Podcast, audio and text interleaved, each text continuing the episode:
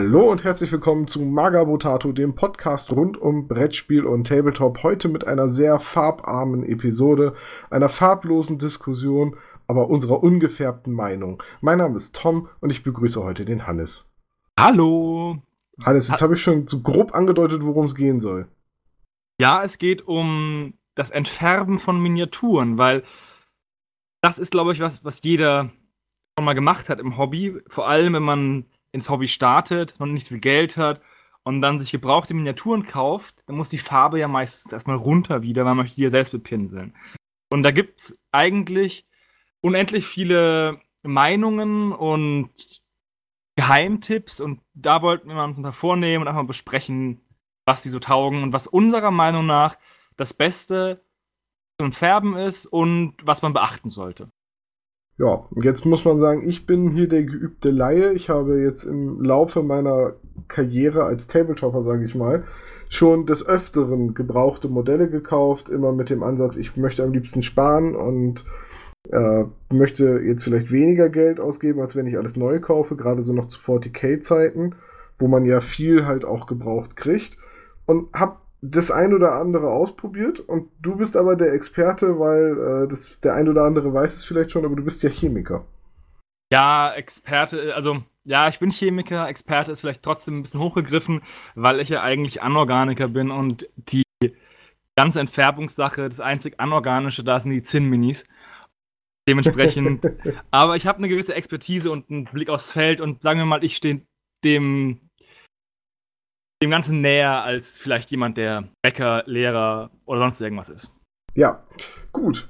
Von daher schauen wir mal. Also, wie fangen wir das Ganze an? Ich, ich würde ja sagen, die erste grobe Einordnung ist eigentlich, welche Chemikalien bzw. welche Mittel zum Entfärben gibt es. Und da fallen mir jetzt spontan ein Aceton, ähm, für, also alles, was Acrylfarbe halt löst, also Aceton, äh, Alkohol, also Isopropanol-Alkohol, so Reinigungsbenzin bzw. Reinigungsalkohol. Dann hört man immer mal wieder, dass Leute es mit Bremsflüssigkeit machen. Ja, habe ich auch schon gehört. Und Fensterreiniger, also so das, der klassische Alkohol, mit dem auch die Spiegel zu Hause oder die Fenster geputzt werden, der wird auch öfters mal zum Entfernen angenommen. Und dann entsprechend natürlich auch Nagellackentferner. Wobei, wenn, das weißt du wahrscheinlich besser als ich, aber Nagellackentferner ist ja eigentlich auch nur ein Alkohol und manchmal gibt es den ja auch noch mit, also früher gab es den noch mit Aceton, mittlerweile schreiben sich die Nagellackentferner eigentlich immer drauf, dass sie ohne Aceton sind, was auch ein bisschen gesünder für das Nagelbett ist. Ja, wobei die, die ähm, ohne Aceton sind, sind meistens mit Essigsäure Ethylester. Die riechen dann wie der alte Uhu-Klebstoff aus der gelben Tube, wenn man den ja, kennt. Ja, ja. Und das ist ähm, nicht unbedingt ein Alkohol, sondern halt ein Essigsäure Ethylester. Ah, okay, siehst du. Wieder habe ich gleich was gelernt. Das finde ich gut. Fällt dir noch irgendein Weg ein, den man, mit dem man Figuren entfärben kann?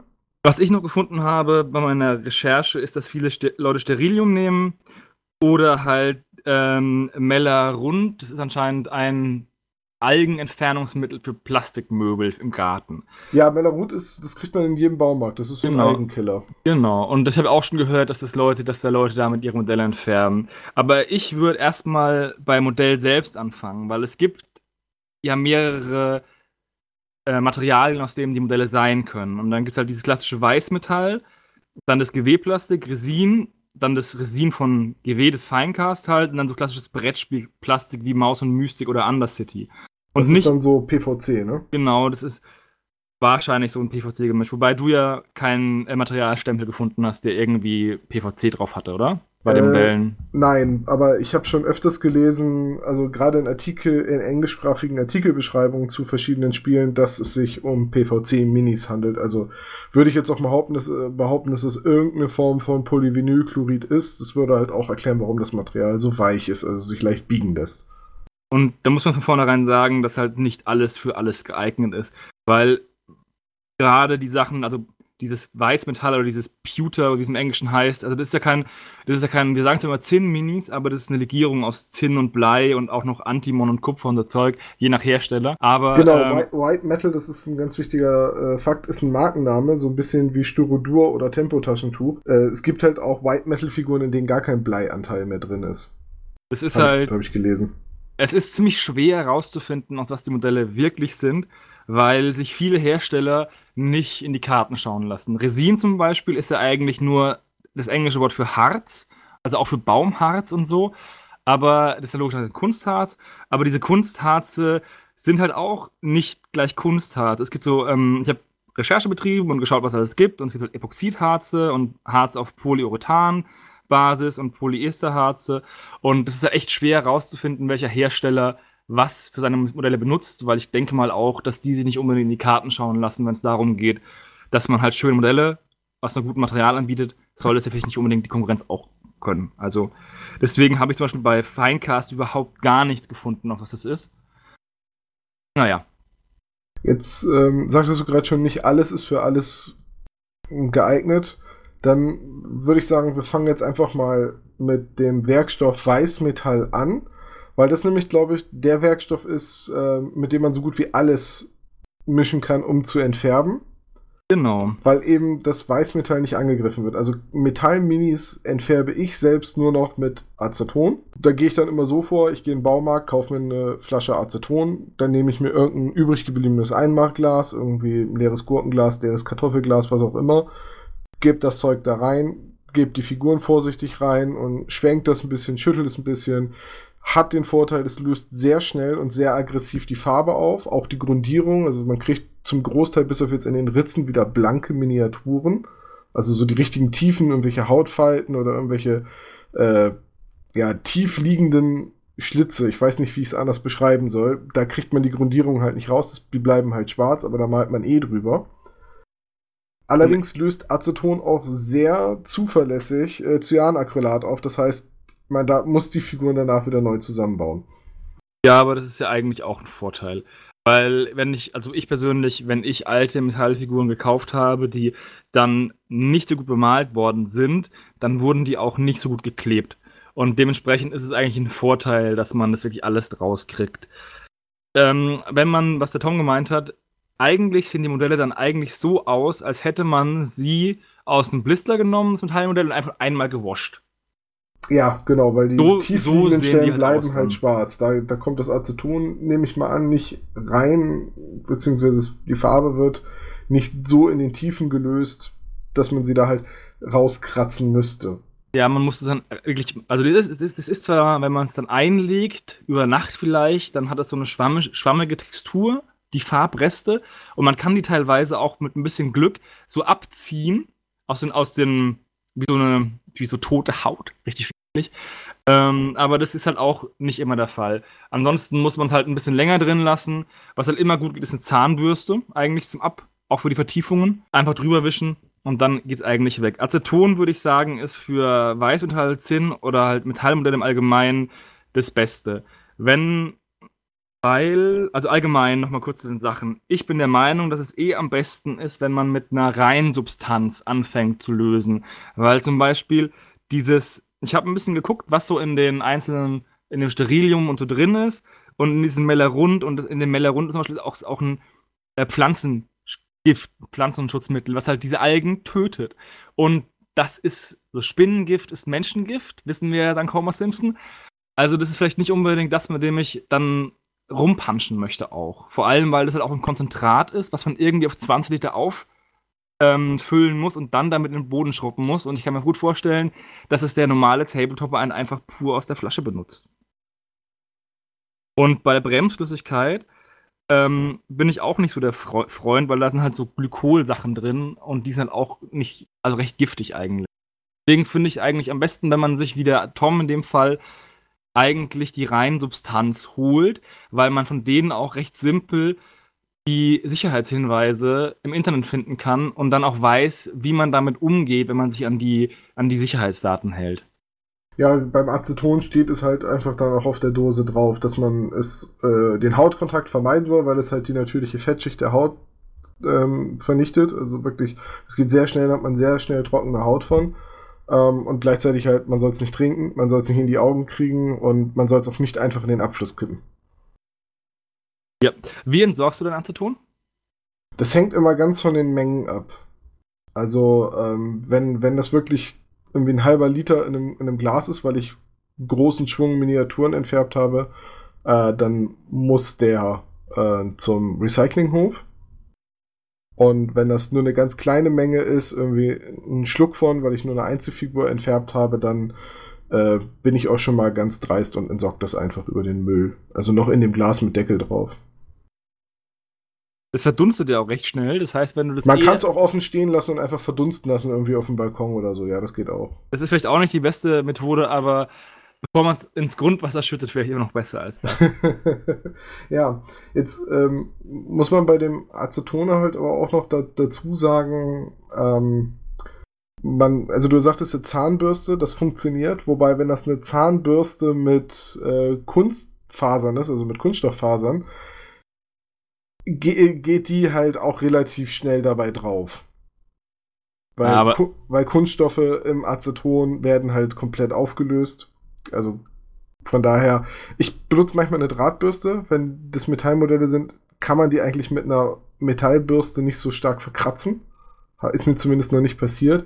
Und ansonsten setze ich mich danach mit einem Bastelmesser hin und befreie noch so die groben äh, Reste. Manchmal hat man auch so einzelne Farbfladen, die sich nicht so gut lösen lassen. Die, die halt irgendwie einfach noch dran sind und da kratze ich dann auch vorsichtig mit dem Messer drüber, bis die weg sind. Also ich habe eigentlich immer meine alten Zahnbürsten genommen. Immer wenn ich dann halt eine hätte wegschmeißen wollen oder sollen, habe ich die einfach zur Seite gelegt und habe die dann benutzt für eine große Session und danach habe ich sie weggeschmissen. Also entfärbst du nur so alle zwei Jahre die äh, mal Miniaturen. Ja, genau. Alle zwei Jahre. Aber ja auch genug, weißt Ja, irgendwann ist auch mal gut. Man kann das mit der Zahnhygiene auch übertreiben. du. Mhm. Ähm, okay, so jetzt haben wir gesagt, für Metallmodelle ist Aceton das Beste. Jetzt kommt aber die große Einschränkung. Nur für Metallmodelle, denn alles andere, wir haben es eben gerade schon andeuten lassen, Resin, Kunststoff, löst Aceton einfach zuverlässig mit auf und Es beschädigt die Modelle zumindest teilweise. Also ja, teilweise beschädigen ist ähm, noch verharmlost, finde ich. Also wenn du jetzt mal so die klassische Plastik-Base nimmst, ne, so, ich glaube, die Plastik-Bases sind, egal bei welchem Hersteller, immer aus dem gleichen Material, die werden einfach aufgelöst. werden Ja. halt auch die Modelle von GW, die sind ja aus einer Art Polystyrol, ähm, fangen auch an Blasen zu werfen und die Oberfläche wird angegriffen und es wird so, so schwammig und ja, das ist also, es, ich glaube, jeder hat den Fehler schon mal gemacht, genauso wie Leute schon mal Geländestücke mit Sprühgrundierung grundiert haben, die ja auch Aceton als Trägermedium enthält und dann festgestellt haben, dass ihr feuergeschnitzter Berg oder geiler Turm auf einmal eine geschmolzene Ruine ist. Ja, der Angriff mit den Melterwaffen, ne? Genau, also bei den Modellen, die aus Plastik sind oder aus Resin, muss man gucken, dass man halt die Farben wegbekommt, ohne dass das Modell groß angegriffen wird. Und äh, mein Favorit ist in dem Fall Isopropanol, weil es genau die Mischung aus Aggressivität gegen die Farbe hat, aber auch das Modell nicht so stark angreift wie zum Beispiel Aceton, aber trotzdem noch den Job macht.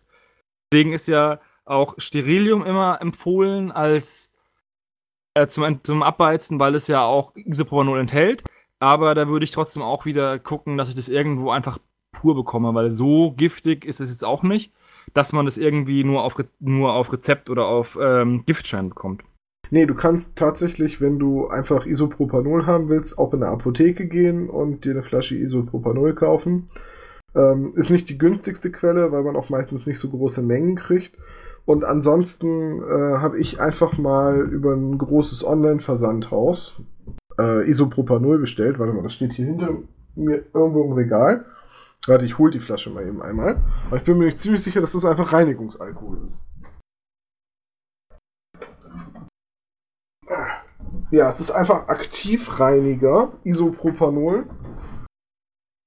Ähm, in der handlichen Literflasche, ich glaube, für nicht mal 3 Euro. Und mit einem Liter kommt man echt ziemlich lange hin. Ja, auf jeden Fall. Ich habe gerade mal geschaut bei Amazon. Da kostet jetzt ähm, 500 Milliliter kosten 8 Euro. 5 Liter kosten 34 Euro. Das heißt, der Preis, äh, je mehr man abnimmt, desto billiger wird es, aber so 10 Euro pro Liter finde ich jetzt auch nicht so teuer, als dass man sagen würde, ich muss jetzt am Hungertuch nagen, wenn ich meine Püppchen entfärben möchte. Und vor allem kann man halt mit Isopropanol auch ähm, Video- und Tonköpfe, Laufwerksteile, Gummirollen, optische Gläser etc. zuverlässig reinigen. 99,5% reines Isopropanol, verdunstet, schnell und rückstandsfrei. Allerdings auch leicht entzündlich. Also Rauchen beim Figurenminiaturen entfärben sollte man sowieso nicht. Ja, allgemein sollte man beim Miniaturen entfärben, egal was man nimmt. Wobei ich wieder nochmal wiederhole, dass ich eigentlich dafür bin, dass man mit Ton die Zinnmodelle macht und mit Isopropanol die Plastikmodelle ähm, sollte man auch auf Schutzkleidung achten. Also man sollte das auch nur in gut belüfteten Räumen machen, vielleicht auf dem Balkon oder im Garten oder in einem großen Kellerraum mit offenen Fenstern. Und man sollte dann halt auch ähm, dementsprechend auch Klamotten tragen, die eventuell auch dreckig werden können und auch als Spritzschutz fungieren. Vielleicht auch, je nachdem, wie was man macht, eine Schutzbrille. Und Handschuhe sind so ein heikles Thema beim Arbeiten mit Lösungsmitteln, weil zum Beispiel die ganz normalen Einmalhandschuhe, wie man sie halt kennt, die halten, kein, die halten Aceton nicht ab. Wenn man, also das ist ja innerhalb von Sekunden durchgebrochen und dann hat es eigentlich nur, haben die Handschuhe nur noch den Effekt, dass man die Farbreste nicht an den Fingern kleben hat. Wenn man halt wirklich Handschuhe anziehen möchte, also Handschuhe, die lösungsmittelbeständig sind, dann muss man das sich erkundigen, dann muss man so Butyl Latex-Handschuhe nehmen, die sind dann ein bisschen teurer und auch ein bisschen dicker, weil im Endeffekt tut man sich keinen Gefallen, wenn man einen Handschuh nimmt, der nicht lösungsmittelstabil ist, weil dieses Lösungsmittel dringt ein, bleibt im Handschuh und im Endeffekt, wenn du es dann wieder benutzt, steckst du deine Hände in einen mit Lösungsmittel getränkten Handschuh. also das ist, das ist auch eine Sache, die den meisten Leuten nicht klar ist. Deswegen führe ich das hier mal an, dass man da wirklich gucken muss, wenn man ein Lösungsmittel hat, welche Handschuhe da auch beständig sind gegen das Lösungsmittel. Der relevante Punkt ist die Durchbruchzeit. Die ist meistens in Minuten oder Stunden angegeben und gibt an, ab wann die Lösungsmittel halt logischerweise durch den Handschuh durchdiffundiert sind. Und, und dem Handschuh noch, Handschuhe sollte man pflegen wie seine Hände. Das heißt, wenn man die nicht kauft und dann gleich wegschmeißt, sollte man die dann auch wirklich waschen, mit Seife waschen und dann auch ähm, zum Trocknen halt hinlegen. Ich habe mir aus dem Supermarkt so einen 100er Satz einmal Handschuhe, so ja, Medizinhandschuhe geholt, weißt du? Die Latexhandschuhe, diese weißen. Genau, Latex, weiße Latexhandschuhe, wie sie auch Pflegekräfte tragen und so weiter. Die gab es mal im Großgebinde bei uns im Supermarkt. Waren nicht so teuer. Die trage ich auch, wenn ich mit Sprühfarben grundiere. Und wenn ich damit Figuren entfärbt habe, dann schmeiße ich die halt weg. Ja, klar, aber dir ist bewusst, dass die, also dass die, die schützen dich nicht vor dem Lösungsmittel. Die schützen dich nur vor der Farbe an den Händen. Weil in dem Moment, wo, du, wo Aceton auf den Handschuh kommt, hast du das Aceton auch gleichzeitig auf der Haut. Okay. Nee, ich dachte, die halten das zumindest eine Weile ab. Hm, die Durchbruchzeit von diesen Latex-Handschuhen ist ganz, ganz gering. Das ist, ähm, ja, das ist so ein falsches Gefühl von, von Sicherheit. Ja. Ich kipp mir die ehrlich, also ich kipp mir das Aceton ehrlich gesagt nie über die Hände, sondern ähm, ich gebe, ich, ähm, ich mache das immer wie folgt. Damit ich möglichst wenig mit dem Aceton in Berührung komme, habe ich zwei Gläser. Und äh, wenn ich die Figuren also entfärbt habe, schraube ich immer den Deckel ab von dem einen Glas und kippe dann vorsichtig das Aceton, also alles, was noch flüssig ist, in äh, das andere Glas. Und das stelle ich dann beiseite. So, dann habe ich das Glas mit so einem minimalen Restaceton und den entfärbten Figuren und den Farbresten in dem großen Glas. Und das fülle ich dann immer im Waschbecken mit Wasser auf, schüttel noch mal ein bisschen, damit die Farbreste, die noch lose dranhängen, ab sind. Dann gebe ich den Inhalt in das verschlossene Waschbecken, damit Kleinteile nicht im Ausguss verschwinden. Und dann schrubbe ich die mit der Zahnbürste und bürste die Figur nochmal unter dem, also unter einem klaren Wasserstrahl aus dem Wasserhahn. Und dann lege ich die Sachen zu trocken beiseite. Also wirklich Kontakt haben meine Handschuhe eigentlich mit dem Aceton dabei nicht. Es klingt eigentlich sehr vorbildlich. Abgesehen ha. davon, dass du es anscheinend im Waschbecken machst und es eigentlich kein gut belüfteter Raum ist. Naja, ähm, so gut belüftet es eben in einer Wohnung sein kann, ne? Ja. Also man, es sind halt, wie gesagt, ich glaube, dass sich recht viele nicht an diese Sicherheitsvorschriften halten, weil sie halt auch einfach teilweise recht lästig sein können. Wer kennt das nicht?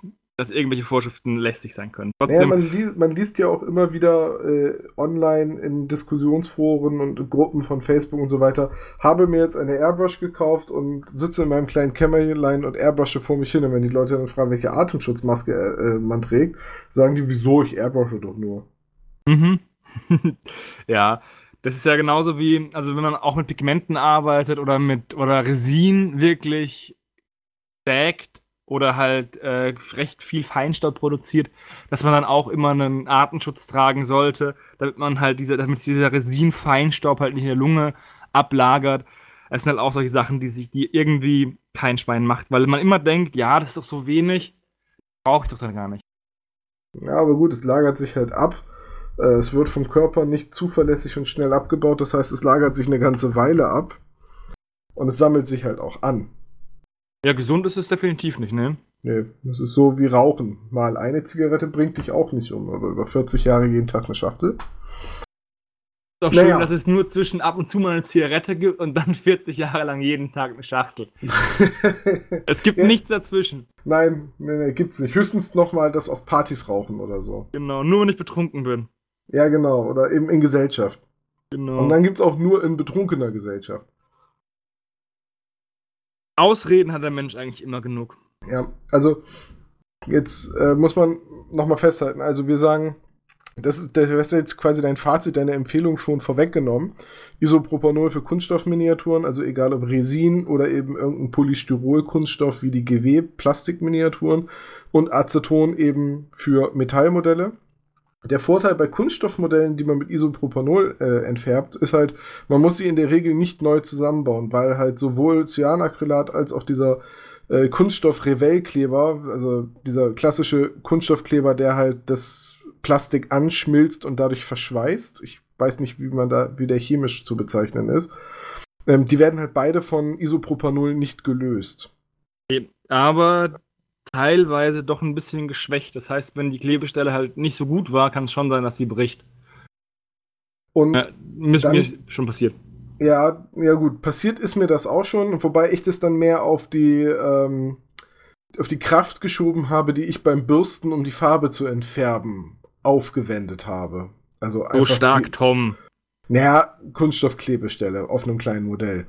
Tatsächlich muss ich aber sagen, mit Isopropanol dauert es deutlich länger. Also man muss die Figuren länger einweichen lassen und ich habe auch das Gefühl, dass Isopropanol nicht ganz so zuverlässig die Farben angreift.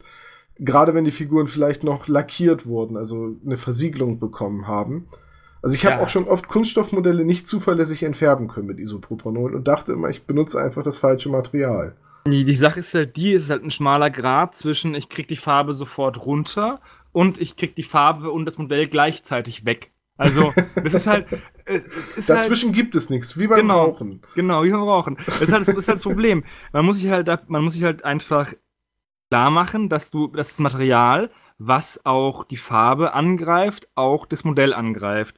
Und wenn man halt, natürlich kann man sagen, okay, ich tunk meine Zahnbürste in Aceton und rubbel einmal ganz schnell über das Modell, aber nur ganz leicht, dass nur die oberen dicken Farbschichten ange ähm, angelöst werden und löst dann den Rest legst dann in Isopropanol ein und lass dann einwirken und bürst dann den Rest ab.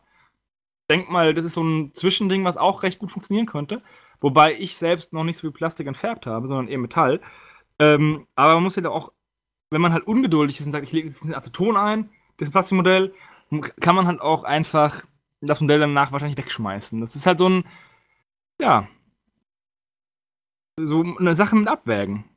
Also man muss sagen, Metallmodelle in Aceton kann man auch über Wochen darin liegen lassen, weil das Aceton einfach dem Metall nichts tut.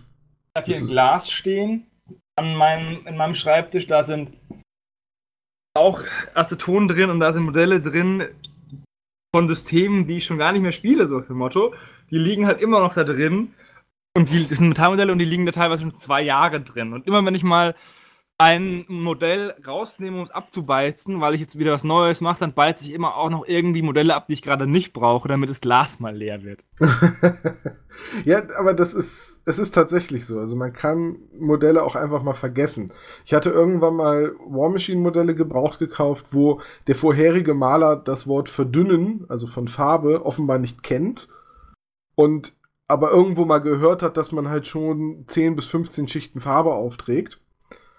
Ähm, ja, so sahen die Figuren dann auch aus und die habe ich in Aceton geworfen und gesagt, so, wenn du sie dann nächste Woche bemalst, dann passt das. Und irgendwie sind die dann in so ein Motivationstief gerutscht oder ähm, ja, jedenfalls waren die Sachen dann vergessen über ein halbes Jahr und dann waren sie aber auch ziemlich sauber ähm, entfärbt. Ich weiß noch, dass ich sie irgendwie alle paar Wochen mal kurz geguckt habe, wie der Zwischenstand ist dann und nach einem halben Jahr oder so waren sie dann ziemlich sauber. So ein bisschen wie in einer Studenten-WG, das muss noch einweichen. Ja, öfters einfach mal ein bisschen das Glas schütteln, dann mal wieder zurück ins Regal stellen. Dann hat man immer gleich das Gefühl, man hätte was fürs Hobby getan. und dann, ja. Wobei es ja noch Möglichkeiten gibt, ähm, die stehen zwar nicht so vielen Leuten offen, aber man kann auch Metallmodelle mit einem Sandstrahler ähm, entfärben. Wenn du das mit, wenn du einen Sandstrahler hast, also mit Hochdruck so kleine Sandpartikel auf das Modell schießt, dann wird es so ein bisschen matt, aber die Farbe geht auch runter. Ja, gut, aber muss man halt da haben, Sandstrahler. Ja. Ne? Das, das ist halt auch so.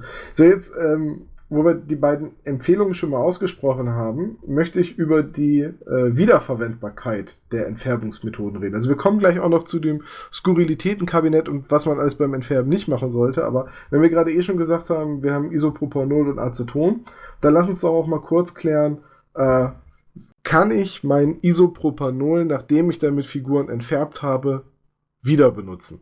Ja, also meiner Meinung nach kann man das Zeug, also das Isopropanol, einfach wiederverwenden, indem man halt die Farbflocken und die Schwebstoffe, die in dem halt entstehen, wenn man halt die Modelle färbt, einfach abseiert, vielleicht über einen Kaffeefilter oder je nachdem über so ein kleines Metalltesieb, was man vielleicht dann nicht zum Essen benutzen sollte dann nachträglich. Und dann einfach wieder ins Glas man, also nur weil das jetzt einmal benutzt wurde, um ein Modell zu entfärben, heißt es nicht, dass das die Lösungsmittelfähigkeit eingebüßt hat. Es ist zwar natürlich ein bisschen gesättigt mit diesem Farbstoff, aber das heißt nicht, dass es nicht nochmal funktioniert. Es verdunstet natürlich auch immer ein bisschen was, wenn man was, ähm, wenn man abbeizt und das Glas aufmacht und man verliert halt immer was. Und dann kann man mal immer was Neues reinschütten oder das ganz austauschen. Aber Wiederverwendbarkeit ist auf jeden Fall gegeben. Wie ist es mit Aceton? Genau dasselbe, wobei Aceton viel schneller verdampft als, ähm, als Isopropanol. Demnach, wenn man da das vielleicht dann rum, rumschüttet und rumplanscht mit dem Zeug, dann verliert man vielleicht mehr, als man am Ende retten kann. Aber im Endeffekt benutze ich es bei mir immer so, ich habe das Glas und fülle es immer bis zu einem gewissen Grad voll. Bevor, und dann, ähm, wenn dann noch Modelle drin sind, schütte ich halt immer was wieder rein. Also im Endeffekt liegen wahrscheinlich unten auf dem Boden abgesunken Farbschichten aus Äonen von Jahren. Und irgendwann kann ich das Glas dann abdampfen lassen und wegschmeißen, wenn ich es nicht mehr brauche. Ja, das mache ich auch immer so. Das heißt, deswegen sage ich halt auch mit einem Liter Isopropanol beziehungsweise so einer Halb-Liter Dose Aceton aus dem Baumarkt, die halt auch nicht die Welt kostet, man kommt damit echt lange hin. Also ich habe halt auch einfach lange Zeit so ein Einmachglas mit Aceton ähm, drin einfach ins Regal gestellt und habe das halt immer mal wieder benutzt. Habe dann genau wie du halt auch immer mal wieder ein bisschen aufgefüllt und ja, funktioniert ganz gut. So, und jetzt habe ich mal eine Frage zu dem Thema, die du mir vielleicht beantworten kannst. Aber ich benutze ja Einmachgläser. Mhm. Und Einmachgläser haben ja in den Deckel immer noch so ein Gummi zur, damit es wirklich luftdicht abschließt. Mhm. Ich habe das Gefühl, wenn ich diese, wenn ich das zudrehe, dass diese Gummis auch angegriffen werden durch die Acetondämpfe, die halt durch den Rest Luft wird ja immer ein Teil Aceton quasi, äh, ich weiß nicht, ist das auch eine Kondensierung, also ein Verdampfen bei Raumtemperatur? Also jede Flüssigkeit, also die, jede Flüssigkeit hat eigentlich einen Dampfdruck, so gut wie jede. Ionische Flüssigkeit mal ausgenommen, falls irgendjemand in den Kommentaren sagt, ja, aber es gibt Flüssigkeiten, die keinen Dampfdruck haben. Das heißt, es bildet sich eine Gasphase basierend auf der Flüssigkeit, die halt in der, die halt in der flüssigen Phase vorliegt. Also wenn wir Aceton haben, bildet sich in gewissem Maße eine Acetonatmosphäre über dieser Flüssigkeit. Okay, gut. Jedenfalls habe ich das Gefühl, dass sich der Deckel dadurch dann durch diesen Acetondruck sich, äh, je nachdem wie lange das Glas zu ist, später schlechter wieder öffnen lässt. Ja, die Kunststoffe gerade bei solchen Sachen wie halt ein Einmachglas für Gurken, was ja eigentlich nur für Gurken gedacht ist, werden da angegriffen, ja. Und äh, wenn man, es gibt auch so Spezialchemie, äh, chemikalienresistentere Gläser, die man halt als Chemiker auf der Arbeit benutzt. Und die halten es schon ein bisschen besser aus, aber es ist durchaus so, dass die Deckel dann angegriffen werden von dem Aceton, ja. Das heißt, man sollte vielleicht auch, wenn man sagt, okay, ich habe jetzt keinen nicht den Zugriff auf die beste, das beste Equipment, vielleicht sollte man das Glas auch nicht unbedingt ins Schlafzimmer stellen, weil das ja dann auch ein bisschen rauswabert. Und man sollte vielleicht ab und zu mal das Glas wechseln, wenn nämlich der, ähm, wenn nämlich der, dieser Gummi einfach zerstört ist, ist das Glas dann nicht mehr abgeschlossen. Das heißt, es kommt zum Austausch mit der umliegenden Atmosphäre, was dazu führt, dass Acetondämpfe aus dem Glas austreten. Dadurch wird wieder mehr Aceton aus der, aus der, ähm, aus der Lösung, also aus dem flüssigen Phase, in die Atmosphäre abgegeben und irgendwann ist dein Glas halt leer, obwohl der Deckel zu ist. Gut, okay, gut. Dafür, ich glaube, bei der Menge, die ich da drin habe, müsste ich das Glas dafür echt lange stehen lassen. Äh, aber ich hatte halt immer den Eindruck, dass ich die Gläser, wenn ich die wirklich fest zugedreht habe, weil eben, du willst den Acetongeruch ja auch nicht in der Wohnung haben, äh, dass ich die dann teilweise echt nicht mehr aufkriege oder nicht mehr so leicht aufkriege. Und manchmal war ich dann schon in der Verlegenheit, dass ich den Deckel kaputt stechen musste, um diesen Unterdruck auszugleichen. Ja, das ist halt, weil der Gummi halt angegriffen wird da drin. Ja. Das ist halt, sind halt Lösungsmittel, die greifen halt Dinge an. Das ist halt ihr Job. Ja, von daher könnte man halt auch überlegen, ob man sich da nicht einfach einen Metalltrichter besorgt und äh, das Restaceton einfach zurück in die Dose aus dem Baumarkt gibt.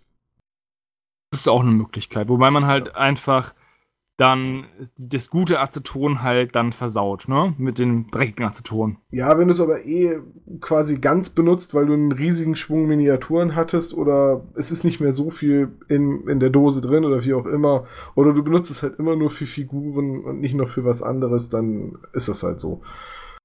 Gut, ähm, ja, gut, wir haben also jetzt über Aceton geredet, wir haben über die Wiederverwendbarkeit geredet, wir haben darauf hingewiesen, dass man Handschuhe tragen sollte. Bei Aceton halt welche mit einer guten Durchbruchzeit, was diese Lösungsmittel angeht, oder eben, so wie ich es mache, versuchen möglichst wenig mit dem Aceton in Kontakt zu kommen, vor allem nicht mit reinem Aceton, sondern höchstens mit durch Leitungswasser verdünntes Aceton. Ähm, das erhöht die Chance, dass die Handschuhe durchhalten, dann deutlich. Und also ich hatte noch nie so bei meiner Methode noch nie das Gefühl, dass meine Haut jetzt besonders angegriffen oder ausgetrocknet wäre. Aber die ist bestimmt, du hast bestimmt so ein kaltes Gefühl auf der Haut gehabt, oder? Ja, aber ich mache ja auch kaltes Wasser. Ich heiz das Wasser ja nicht extra. Also ich benutze ja, ja warmes Wasser dafür. Ja, aber wenn Aceton auf die Hand kommt, dann wird es so kalt an der Stelle, wo es die Hand berührt. Ja, gut, okay. Wie gesagt, dadurch, dass ich kaltes Wasser benutze und die Handschuhe mhm. in kaltes Wasser tippe, äh, könnte ich das jetzt nicht auf das Aceton hundertprozentig zurückführen. Ich, ich habe mir noch nie Aceton über die blanke Rad gekippt. Muss man machen, ein Erlebnis, sage ich dir. ja, am besten noch in die Augen und gurgeln. Ja. ja. Und ja. dann schlucken und nicht den Arzt anrufen. Weil Ärzte ist was für Babys und Kommunisten. ja, genau. So, dann lass uns doch mal über die anderen Dinge reden, die auch zum Entfärben benutzt werden, die aber deiner und auch meiner Meinung weniger nachgeeignet sind. Wollen wir mit was harmlosem anfangen und einfach mal über Fensterreiniger reden? Ja, fang an. Fensterreiniger also, habe ich persönlich noch nie benutzt. Dafür. Fensterreiniger ist, hat ja auch einen recht hohen Alkoholanteil, ist ja auch ein Isopropanol, merkt man halt daran, wenn man es auf den ähm, auf den Spiegel aufsprüht im Badezimmer und dann verschwinden halt einfach mit einem Wisch die ganzen Blutflecken und die Flecken von Zahnpasta und was halt im Badezimmer so gegen den Spiegel spritzt. Äh, halt auch Wasserreste, also diese Kalkflecken, die halt wa äh, Wasser hinterlässt, wenn es auf der Spiegelscheibe trocknet oder verdampft. Äh, es kriegt man alles damit weg, weil halt der Alkohol das anlöst, dann wischt man es weg und gut ist. Und gleichzeitig so Fensterreiniger verdampft ja auch recht schnell, eben weil es Alkohol ist. Ich habe das schon probiert, nachdem ich das online in einem Forum gelesen habe, dass man damit Kunststoffmodelle besonders schonend reinigen, also von der Farbe befreien kann. Hat bei mir nicht sonderlich gut geklappt. Also, ich glaube, bis auf die Grundierung runter ja, aber ich musste echt viel Kraft aufwenden, um dann mit einer alten Zahnbürste, weil wenn ich Isopropanol bei Kunststoffmodellen verwende, benutze ich auch eine Zahnbürste, eine alte. Äh, da musste ich echt eine Menge Kraft aufwenden, um dann die Farbe runterzukriegen. Und es hat nicht sonderlich gut funktioniert. Ja, das ähm, liegt auch einfach daran, dass Fensterreiniger ja Wasser ist, dem halt diese Tenside oder diese Lösungsmittel ähm, zugesetzt werden. Noch dazu gehen die ja auch, wird das Ganze auch immer umweltfreundlicher oder die wollen umweltfreundlicher sein und damit auch aggressivere Substanzen ersetzen, wie beim Nagellackentferner, wo Aceton durch andere, weniger giftige oder gefährliche Substanzen ersetzt wird, ist es beim Fensterreiniger so, dass es halt am Endeffekt ähm, auch Wasser, Ethanol, und irgendwelche Tenside sind. Und im Endeffekt wirst du dann dein Modell in einer, in einer Mischung aus Wodka und Seife. Wenn man es runterbricht, sozusagen. Und dann kann man sich vorstellen, dass es vielleicht nicht die beste Wahl ist. Auch da wieder bitte nicht trinken. Also, auch wenn du jetzt Wodka gesagt hast, es ist immer noch ein Reiniger, ne? Also. Ja, nee, es ist, ähm, ist nur, es war ja als ähm, Metapher dafür geeignet, gedacht, wenn du einen Fensterreiniger hast mit der Ethanol, Ethanol hat anstatt Isopropanol, dann ist er wie Trinkalkohol, rein theoretisch, aber nicht zum Trinken, weil ja, ja diese klar. Zusatzstoffe noch giftig sind. Aber die sind halt einfach nicht so aggressiv, dass man die Farbe gut runterkriegt. Deswegen ist Fensterreinigungsmittel im Allgemeinen vielleicht nicht das Beste, weil du ja auch nicht genau weißt, was du kaufst. Weil es ist auch so ein bisschen wie beim Nagellackentferner. Es gibt auch Nagellackentferner, die einfach überhaupt nicht funktionieren für Püppchen. Weil die halt einfach Austauschstoffe haben und kein Aceton. Deswegen, ja, dafür riechen sie wahrscheinlich dann toll, die Püppchen. Nach, nach Sommerbrise oder keine Ahnung. Es ist halt auch da wieder das, was du vorhin gesagt hast, am besten mit der reinen Chemikalie arbeiten und reines Isopropanol ist halt da dann einfach besser geeignet als eben ein Fensterreiniger, der noch sonst was enthält. Der ja. noch Tenside, also Seifen oder eben nur einen geringen Anteil Alkohol und vor allem halt auch einen hohen Wasseranteil enthält. Genau, und mit dem Wasser kriegst du halt echt nicht runter. Ja, und das trifft eigentlich auf viele Dinge zu, auch zum Beispiel für diese Bremsflüssigkeit. Da ist ja auch Alkohol oder irgendwelche Alkohole die aktive Spezies, mit der man die Modelle sauber bekommt. Aber es sind halt einfach auch noch Sachen da, dabei, die halt dafür da sind, dass die, diese Flüssigkeit ihren eigentlichen Zweck erfüllt. Also das Fenster zu reinigen oder das Auto zu bremsen. Und gerade bei Bremsflüssigkeit würde ich halt, da sind halt, das ist halt Glykol, Alkohol drin. Und es ist halt, ja, das ist halt einfach nicht gesund. Das ist halt echt sehr ungesund. Von allen, von allen Substanzen würde ich sagen, ist das die ungesündeste.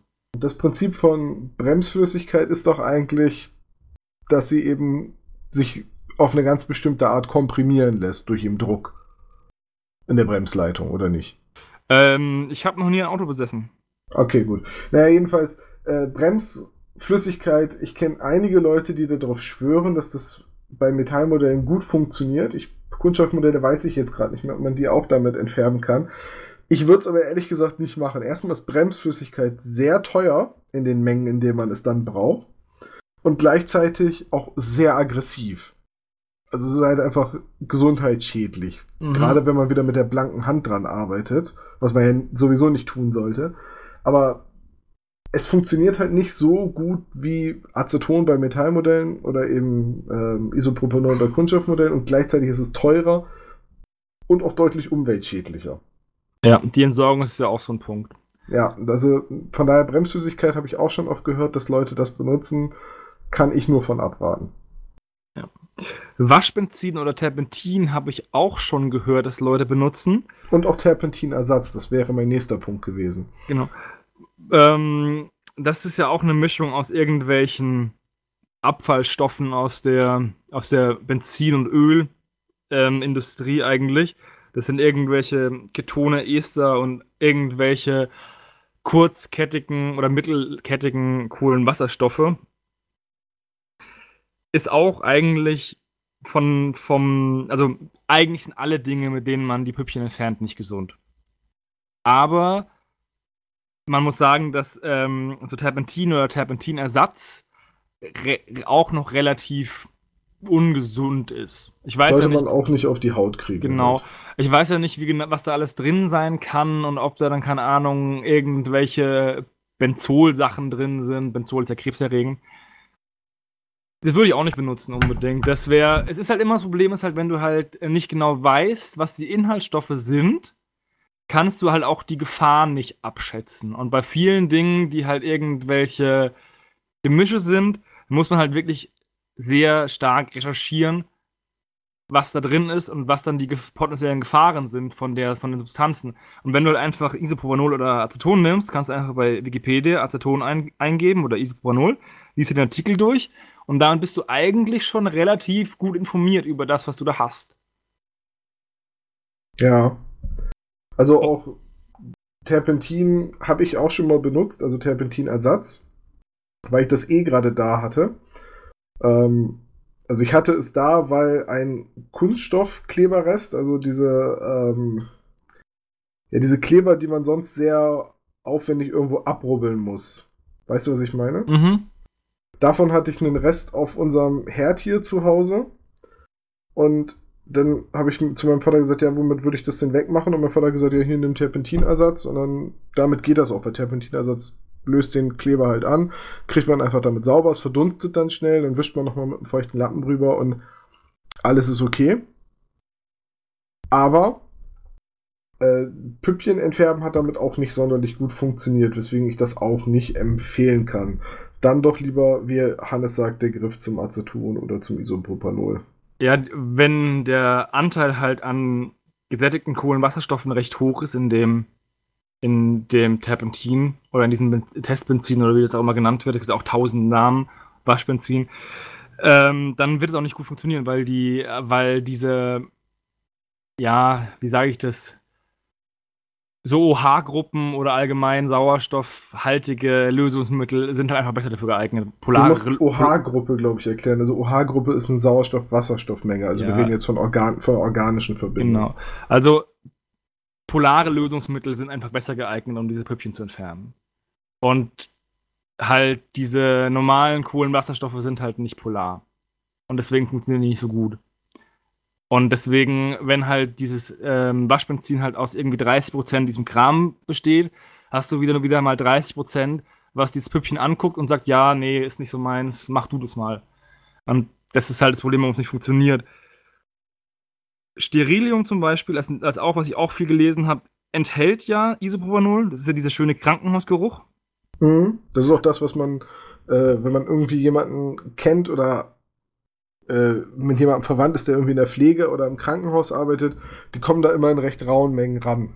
Genau. Die Sache ist nur die, dass das im Vergleich zu dem reinen Isopropanol einfach viel teurer ist. Also es, ist, es würde keinen Sinn machen, als Privatperson sich irgendwie Sterilium zu kaufen, um es dann fürs Püppchen zu entfärben zu nutzen, weil du ja eigentlich ein veredeltes Produkt nimmst für eine Tätigkeit, für die das der, der Rohstoff reichen würde. Das heißt, du gehst einen Schritt weiter in der Wertschöpfungskette, bezahlst aber dann sozusagen für eine Anwendung, die du nie benutzt. Aber damit sind doch auch 99,5% aller Bakterien auf meinen Püppchen tot. Ja, mit Isopropanol ja auch. Achso, ja dann. nee, also Desinfektionsmittel, das Sterilium habe ich auch schon probiert, hat auch nicht so gut funktioniert, logischerweise, weil, wie Hannes gerade sagt, ne, ist halt auch wieder ein veredeltes Produkt und der Rohstoff würde reichen. Mhm. Seuchenhüter lösen sich da übrigens mit auf, ne? Also. Ja, Seuchen, ja, Seuchenhüter, also alles, was Nörgel ist, kannst du eigentlich direkt in die Tonne kloppen. Ja, nicht mit ja, Desinfektionsmittel abbeizen. Geht kaputt. Ja, ist dann auch unbrauchbar nach dem neuesten Ediktionskodex. Genau. Also kannst du vergessen. Mhm. Nee, wie gesagt, wenn, ja, ich habe eigentlich nichts mehr auf meiner Liste an, an Sachen. Nee, Mellerut, also dieses Algenvernichtungsmittel aus dem Baumarkt haben wir auch schon angesprochen, dass es nicht so das Beste ist. Ja, es ist halt, ist halt Gift, ne? Ja. Bringt das halt die Sachen um. Das heißt also, wenn ihr gebraucht Figuren gekauft habt und sie entfärben wollt, äh, geht in den Baumarkt, wenn es Metallmodelle sind, kauft euch Aceton. Oder wenn es Kunststoffmodelle sind, bestellt euch irgendwo, gibt es genug Quellen für reines Isopropanol entfärbt die Figuren einfach damit. Genau, das würde ich sagen. Und zum, zur Lagerung halt würde ich halt wirklich ein Schraubdeckelgefäß nehmen aus, aus Glas. Ich würde sogar so weit gehen, dass ich sagen bei Aceton würde, jetzt, bei Isopropanol, Schraubdeckelgefäß, ja, halt irgendwas, mhm. was verschließbar mhm. ist, ne? Ihr kauft es ja irgendwie in einer in einem Gebinde. Das heißt, wenn ihr das dann da lagert, das ist in Ordnung. Wenn ihr Aceton rausgeschüttet habt und so oder was einlegen wollt, würde ich halt wirklich einfach ein Glas nehmen und das dann auch nicht unbedingt im Wohnraum aufstellen oder sonst irgendwie, sondern irgendwie auf dem Balkon oder sonst irgendwie. Und würde halt auch die, das Originalgebinde, das ist zwar wahrscheinlich dicht, aber auch ein auch Plastik hat ein Verfallsdatum oder was auch immer die Packung ist. Da gibt es auch Aufdrucke, nach denen das Gebinde nicht benutzt werden darf. Einfach irgendwie in den Keller stellen, dann ist man auf der sicheren Seite. Und hat nicht nur viel mit seinen neuen Püppchen, sondern auch viel für seine Gesundheit getan, wenn man das ordentlich macht. Ja. Und bei allen Sachen halt den Kontakt mit den Augen und Schleimhäuten und so weiter vermeiden. Genau. Ja, Hannes, jetzt habe ich noch mal eine Frage an dich als äh, Hobbyisten und Chemiker. Man liest ja sehr oft, dass man Resinfiguren, bevor man sie bemalt, bevor man sie grundiert, waschen soll, um Fertigungs-, also Resinstaub runterzukriegen. Mhm. Ich habe das noch nie gemacht. Und ich habe auch bisher noch nie bei einem Modell gedacht, oh, das verhält sich jetzt aber irgendwie anders nach dem Grundieren und nach, oder beim Bemalen. Äh, warum wird da immer so explizit darauf hingewiesen, dass man, dass man die reinigen soll? Also, ich denke mal, es ist kein Wissen, sondern nur eine Vermutung. Dieses Zeug, es wird in die Form gespritzt und muss dann ja auch irgendwie aus der Form raus. Und wenn man einen Kuchen backt, fettet man ja auch die Form ein, damit der Kuchen später rausgeht. Und ich nehme an, dass da auch so ein Trennmittel genutzt wird, damit der Kunststoff sich leichter von der Form trennen lässt. Und dieser dieses Trennmittel, was da drauf ist, soll man dann halt einfach mit Seifenwasser und warmem Wasser runterbürsten. Gerade früher bei alten Forge World Modellen war das der Fall, dass es wirklich wichtig war. Ich habe den alten Höllenhund von Forge World und da war das so, dass ich der war wirklich der war wirklich fettig. Also du hast den genommen, hast ihn in der Hand und dann hat er richtig so ein bisschen, war so ein bisschen glitschig. Also habe ich ihn gebürstet und geputzt das Problem war nur, ich habe es anscheinend nicht gut genug gemacht. Und als ich dann grundiert habe, hat sich dann die Farbe zu so Tropfen zusammengelagert, wie wenn Regen auf eine Motorhaube fällt. Hm, ja klar, also perlt quasi ab. So perlt quasi ab. Und das ist natürlich, das ist natürlich unendlich scheiße, wenn man das, wenn man sowas bemalen möchte, weil die Farbe hat halt nicht das Fließverhalten, was man sich halt wünscht. Und äh, deswegen muss nicht bei allen Resinmodellen gemacht werden, gerade bei also bei Modellen, die ich zusammengebaut habe, bei Infanteriemodellen hatte ich das auch, hatte ich das auch nie. Ich habe das Gefühl, dass es nur gemacht wird, wenn die Teile recht groß sind. Weil also wenn du wenn sie große Flächen haben. Genau, und wenn du halt was Großes aus der Form ziehst, ist halt viel mehr Spannung drauf. Und dann ist es wahrscheinlich viel wahrscheinlicher, dass es bricht. Und deswegen war bei den großen Fortschrittmodellen früher war das extrem, waren die extrem fettig, wenn man es bekommen hat. Ah, okay, gut. Ja, das ist ein guter Hinweis. Äh, ich habe Forge habe ich glaube ich noch nie Modelle von besessen und ich spiele auch nicht so viele Dinge, wo was Größeres als Infanterie mitspielt. Vielleicht hängt das wirklich damit zusammen, aber ich hatte noch nie das Gefühl, dass ich meine Resin-Sachen großartig hätte äh, waschen müssen vorher. Ich denke mal, das ist auch so ein also ich denke mal, dass vielleicht auch die manche Hersteller einen Waschschritt nach dem Guss anschließen. Das heißt, dass äh, die das nicht aus der Form in den Blister werfen, sondern vielleicht das Modell, also den, den Gussrahmen oder das Modell nochmal irgendwie durch eine Waschlösung ziehen oder irgendwie sauber machen und dann einpacken. Und dann ist es eben nicht der Fall. Weiß ich nicht, ob das vielleicht Hersteller machen, um diesen Schritt halt, um das Produkt halt besser zu machen. Okay, das, das, ist halt auch eine Möglichkeit. Das, das warum, es bei, warum es dann bei manchen Modellen funktioniert und bei manchen nicht. Ja, Okay, Hannes, äh, die Idee zu diesem Podcast hattest ja du, weil es dir mal ein Anliegen war, über das Entfärben oder das richtige Entfärben von Miniaturen zu reden. Hast du noch was hinzuzufügen? Eigentlich nicht, außer dass, wenn ihr Fragen habt, ihr die gerne in die Kommentare schreiben könnt und ich mir dann die Zeit nehme, die auch zu beantworten und vielleicht noch ein, zwei Sachen zu recherchieren für euch. Weil ich denke mal, ich finde die Dinge leichter als vielleicht der weniger ähm, chemisch bewanderte Hörer. Das du weißt ja, wonach du suchen musst. Genau. Ja, okay, gut. Ja, Hannes, dann vielen Dank für diesen sehr informativen Podcast, dieses sehr informative Gespräch. Ich fühle mich in meinem Vorgehen bestätigt. Ich habe das Gefühl, alles richtig zu machen und äh, ich schenke mir jetzt noch ein schönes großes Glas Isopropanol ein mit Schirmchen. Und äh, das war's dann auch schon wieder für heute. Cheers. Cheers.